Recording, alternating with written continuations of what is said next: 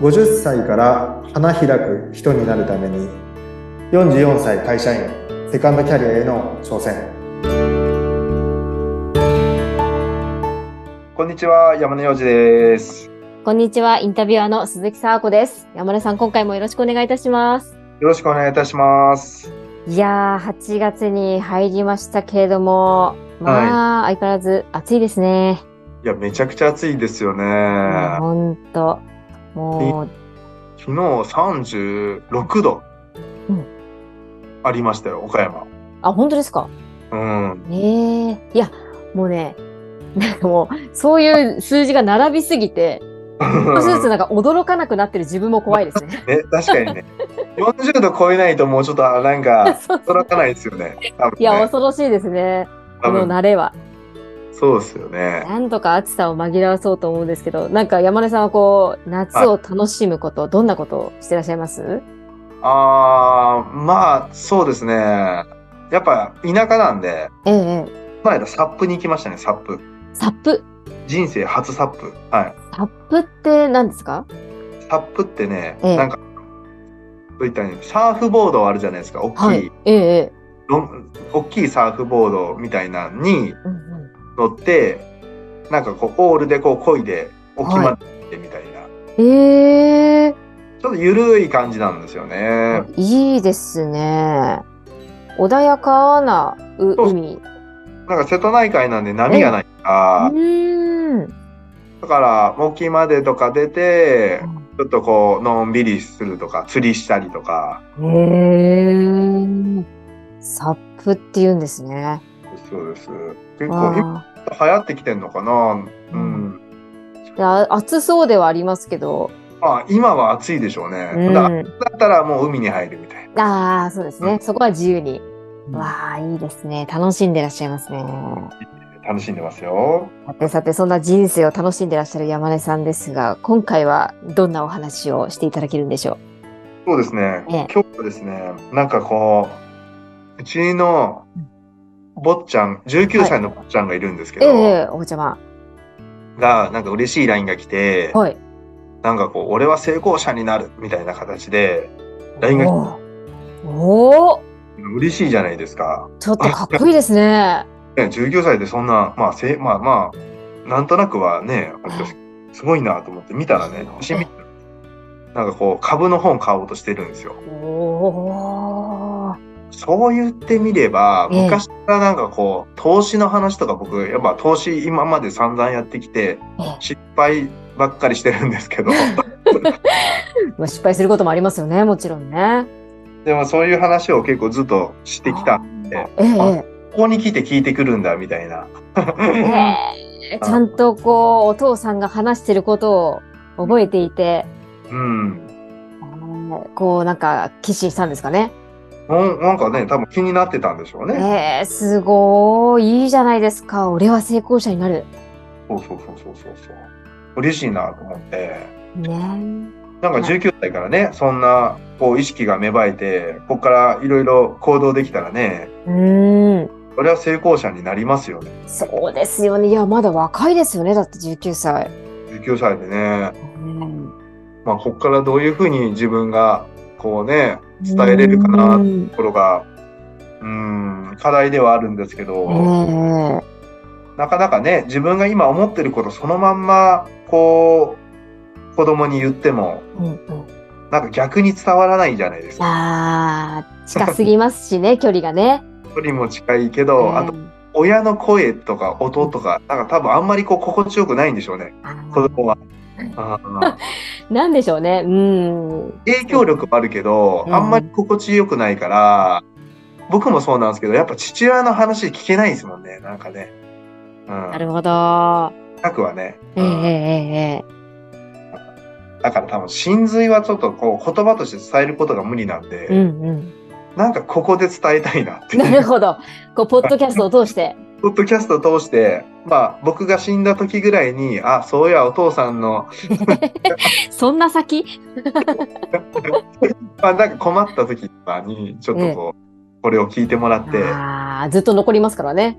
なるほどな、みたいな。うんおお。って思ってもらえたら な、まあ、他はね、その19歳の息子に言うことでもあるんですけど、ね、わ若く若く今成功を目指されてる、うんうんうん人に向けてもちょっと言いたいなっていう。あ、いいですね。いや、そうですよね。若者の中には、こう、いろんな夢を持って、やっぱり成功者になりたいって思ってる方いっぱいいらっしゃると思います。そうですね。うん、どんなことを伝えたいですかそうです山ね内。さんまあは。ねまずですね、うんちょっと一番大事なことなんですけど、はい。あのもうすごく当たり前なんですけど、やっぱね、あの、こう思ったことが現実になるよっていうことをやっぱ言いたいんですよね。まあ、思ったことが現実になる。はい。当たり前と言われても、本当って思ってしまう自分もいるんですがそ。うそうですよね。ええうんでもなんか例えば鈴木さんは今ちょっと家にいると思うんですけどはい。東京に住んでるんですよねはい。で実家福井ですよねあ、実家はね、神奈川なんですよ。あ神奈川なんですかそ神うなんですよ。奈川の実家なんですねはい。福井はね、あの、えー就活でアナウンサーになりたくて、はい全国歓迎して福井になったっていう。あそっかそっかなそうんなかんですよ。僕福井のイメージになってましたああ、そうですか。 第二の故郷ですけども。あええあじゃあ福井に住んでた時の家って覚えてますあ、家ですかはあ、覚えてます、覚えてます。社員寮でしたが。いえ玄関って何色でしたえ玄関って何玄色関玄関か。ベージュですかね。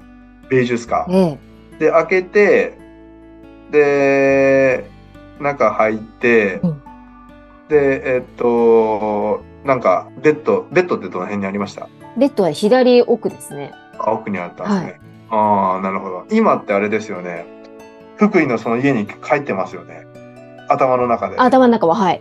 で今またこっちに東京に帰ってきましたよねはい。ってことは自分の頭の中はどこにでも行けるんですよね時間もないし確かに。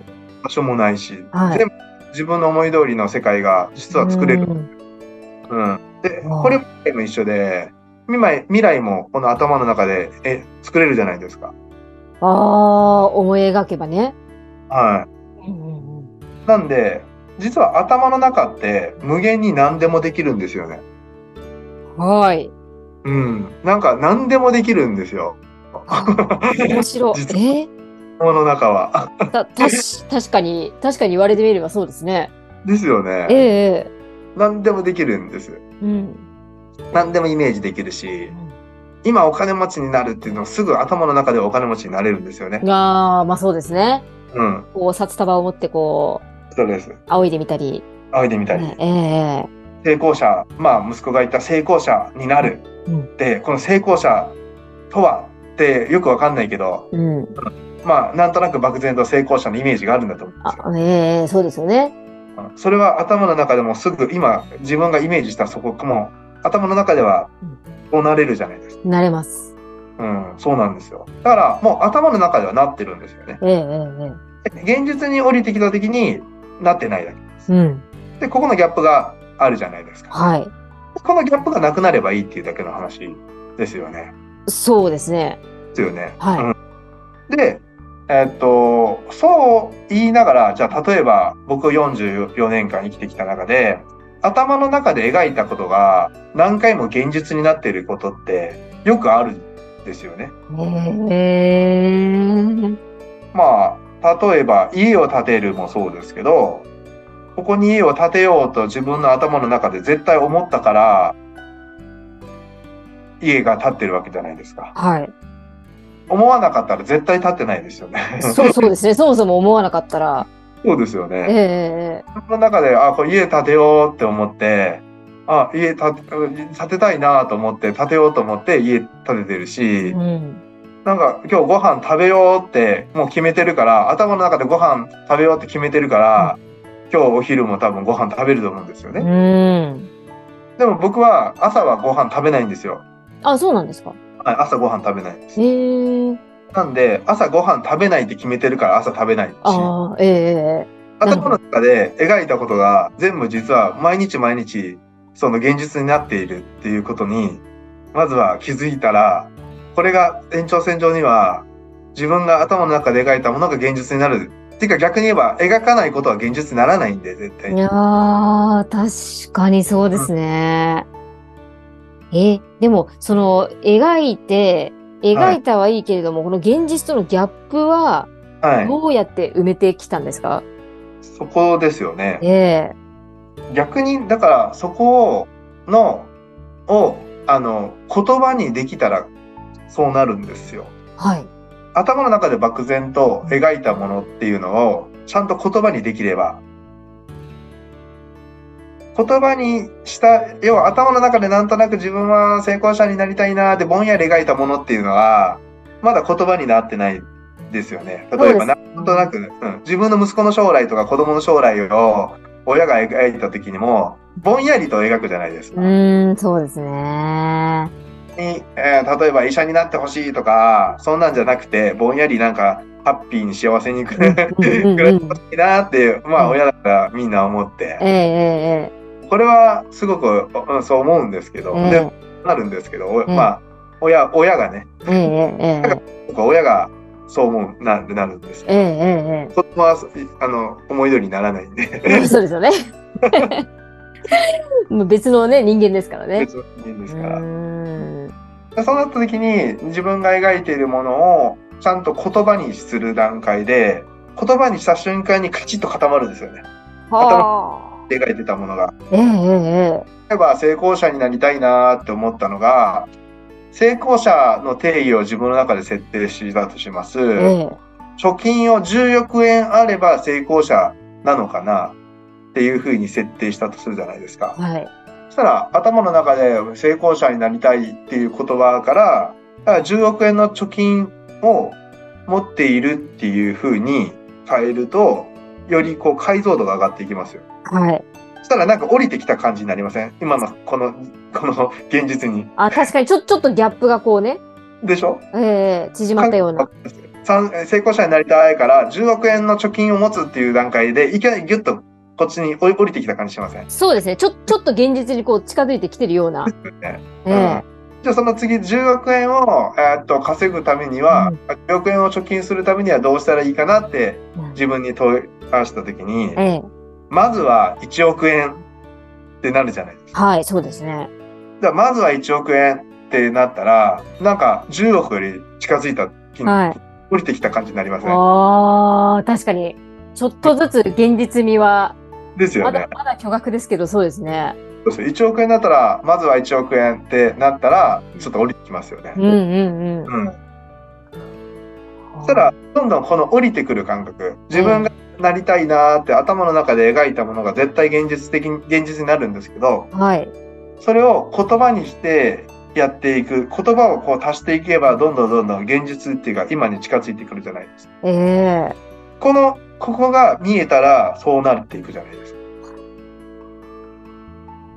っていうのをが多分真理というかなんかここなのかなと思っていてあと言葉にする。